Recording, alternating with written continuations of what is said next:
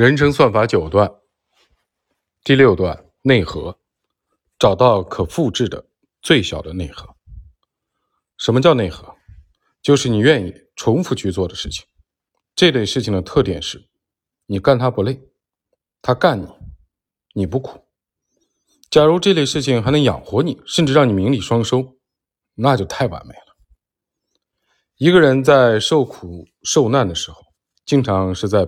被动的发现内核，去掉那些你原以为不能失去的东西，剥去那些你原以为是自己优势的东西，消除一切幻觉，最后剩下的也许就是你的内核。在六段，我们将再往本质探索一层，讨论一个更难的命题，那就是找到自己的内核。我想先问你一个问题。你觉得智商是影响一个人成功的先决的条件吗？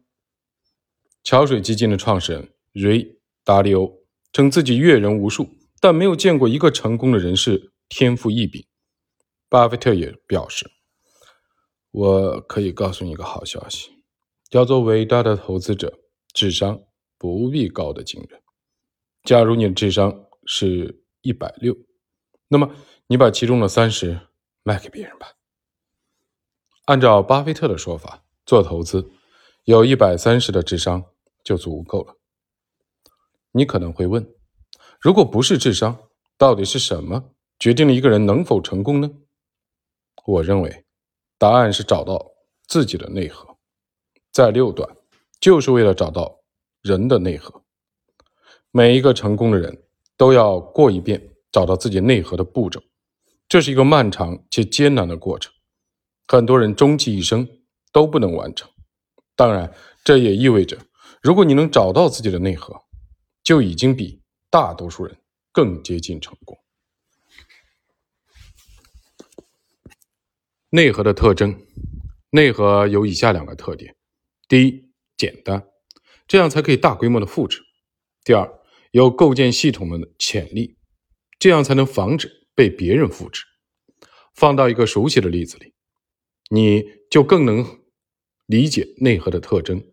我们来看看海底捞发家史。以我们以往的经验来看，餐饮公司很难做大，很难上市。但海底捞在世界各地开了三百多家分店，并在香港上市，市值曾突破一千亿港元。海底捞是如何突破餐饮业的瓶颈，取得成功的呢？秘密就在于它的内核。其实，张勇在一九九四年。创立海底捞的时候，只是因为自己不会做饭，才开了一家对厨艺要求不高的麻辣烫店。也正是因为火锅、麻辣烫不依赖大厨，反而给日后海底捞的复制扩张提供了空间。当然，只是把这一点作为内核显然是不够的。火锅店那么多，怎么只有海底捞杀出重围了呢？张勇走的路线是态度好点儿。第一，上菜快，服务殷勤，满足顾客的各种需求。也就是说，海底捞的内核符合上述两大特点。火锅这一产品的形态很简单，能够大规模自我复制，并且海底捞从提供优质的服务开始，发展出了一种企业文化，一套他人无法复制的系统。今天的海底捞已经成为整个服务行业的学习典范。我们可以借助这个案例学习怎样才算找到合格的内核。以下三个关键的指标能够评判一个内核是否合格：第一，是否会大概率的发生。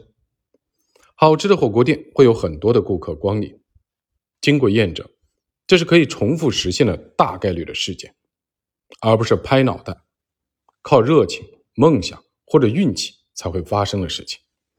第二，能否被复制？我们曾经长期陷入一个困惑：麦当劳、肯德基能够开遍全球，为什么中国的餐企不能全球扩张？海底捞解决了这个困惑，标准化的底料完成了对味道的品控，中央厨房提升了效率，保证了菜品的新鲜程度，还构建了数字化的管理系统。不仅是餐饮业，影视圈也有不少自我复制的例子。经典的喜剧《老友记》。从一九九四年首播以来，已经播放了二十多年，直到今天，主演们每年只靠重播，不做任何其他的事情，每人也能收入两千万美元。华纳兄弟娱乐公司每年借由出售《老友记》的播放权，就有十亿美元左右的营收。《老友记》展现的就是自我复制的力量。第三，是否有大规模发展的潜质？如果只是很少一部分人的需求，比如极限运动，那就很难做成大规模的项目。至于吃饭，一日有三餐，火锅顺理成章是一门大规模发展的生意。只有同时具备上面这三点，才能找到一个真正的内核。真正的内核还要经历有构建系统的潜力的考验，才能防止被别人复制。海底捞内核的高明之处在于，它从开始的态度好点这个朴素的行动推演出一套系统，这套系统对内有人文的一面，例如关爱员工，其服务员在房租昂贵的北京住的不是地下室，而是正规的居民楼，还有专人负责洗衣服、打扫卫生，这套系统对外又有商业的一面，例如极致的服务带来的网红效应。待客能力强，所以可以在位置不太好但租金低的地方开店。海底捞这套系统就是它的护城河，别人学不来也抄不走。我们再来看一个生动的例子，那就是全世界最赚钱的玩具公司乐高。乐高的产品很简单，就是胶质的积木，让小朋友搭各种的造型。但乐高积木的发明人奥里克里斯提安森在发明这款玩具的时候。就想到它需要具备两个特点：第一，只有最好的才是足够好的；第二，制造有系统逻辑的玩具。乐高是一个个小元件组成的，它符合内核简单这个特征。它的零部件虽多，但每个零部件上的凸点和内部的孔洞都有着相同的设计标准，能够相互切叠，孩子们可以立马上手。哪怕是乱搭，也能拼凑上去。只要对着图纸，就能搭建起理想的形态，这让玩家特别的有满足感。就乐高这两个特点，我觉得海底捞更像餐饮界的乐高，好玩又不复杂，可复制性强。另外，乐高又是有逻系统逻辑的，仅仅凭借这些基本的元件，它就能搭建各式各样的建筑，不仅能还原电影《星球大战》的场景。还能模拟真实生活的场景。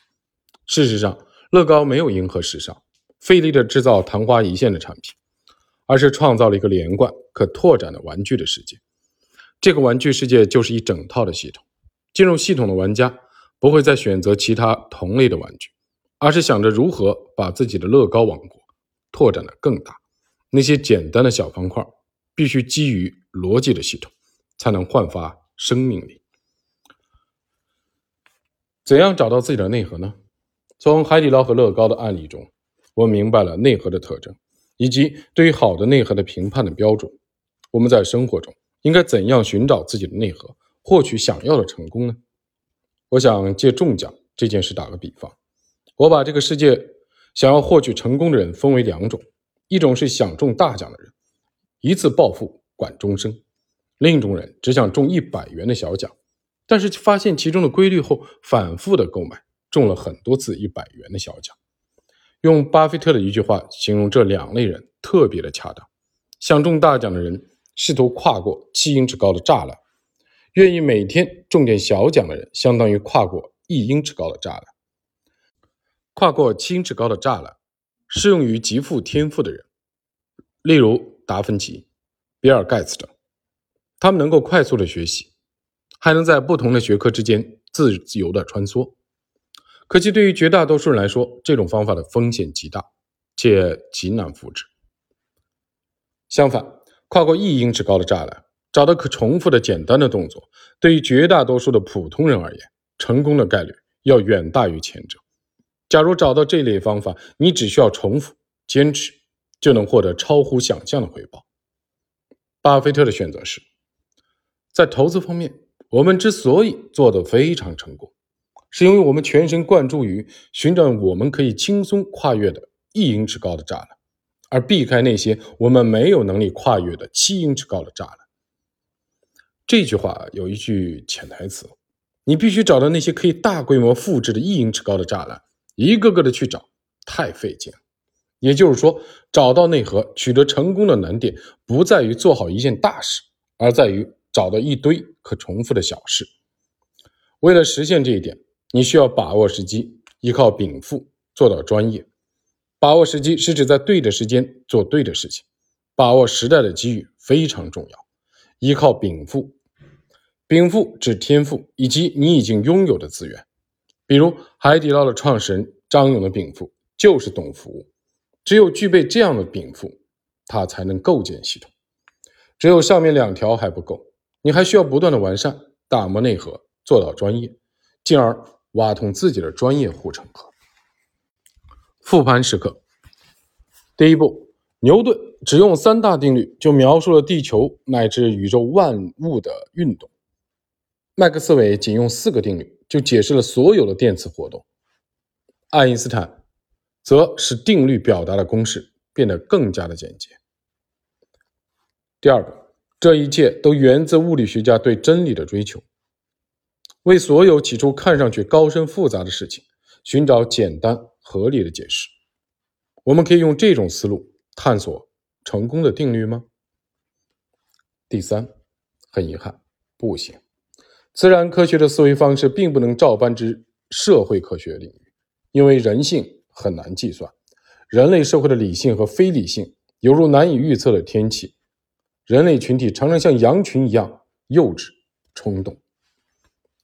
第四，尽管如此，我们仍然试图用求解的方式说明本章的内容，但请你知晓，我是在努力构建一个思考的模型，但绝非提出一个万能的成功的公式。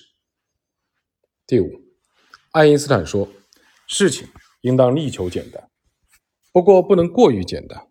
我可以套用他的话来描述我定义的内核：第一，内核要力求简单，这样才容易被复制；第二，内核要有构建系统的潜力，这样才有护城河。所以也不能过于简单。发现内核是一个求解的过程，对机构和个人来说，也是一个使用奥卡姆剃刀的过程。第七，奥卡姆说：“能以较少者完成的事物，如以较多者去做，就是徒劳。”在科学上，这句话的意思是：如不必借用更多的假设就能说明一个事物，那就不应当假设，应该像剃刀那样把多余的枝叶剃掉。科学上复杂的解释容易出错，商业上复杂的模式在复制和扩张的过程里也容易出错，而简洁。可能是正确的，然而简洁必须建立在有足够深度的洞察的基础之上。例如，有人说计算机的那些二进制算什么？《易经》中的八卦早就讲清楚了：没有从头推理，没有哲学根基，没有数学公式，没有足够的洞察，没有实验和证伪，云山雾罩的讲大道至简，毫无意义。第九。六段内核提供的是一种思考问题的框架，这个框架只有结合你的独立思考，才有意义和价值。你必须深入思考，并且敢于对自己使用奥卡姆剃刀。没有谁能替代你思考和行动。最后，到底如何找到自己的内核呢？答案是：醒醒，快去做吧。这里有一段英文，我读的不够好，但是为了保证完整性，我还是读一下吧。Get out of your head and into your life。简单翻译一下，也就是醒醒，赶紧去干。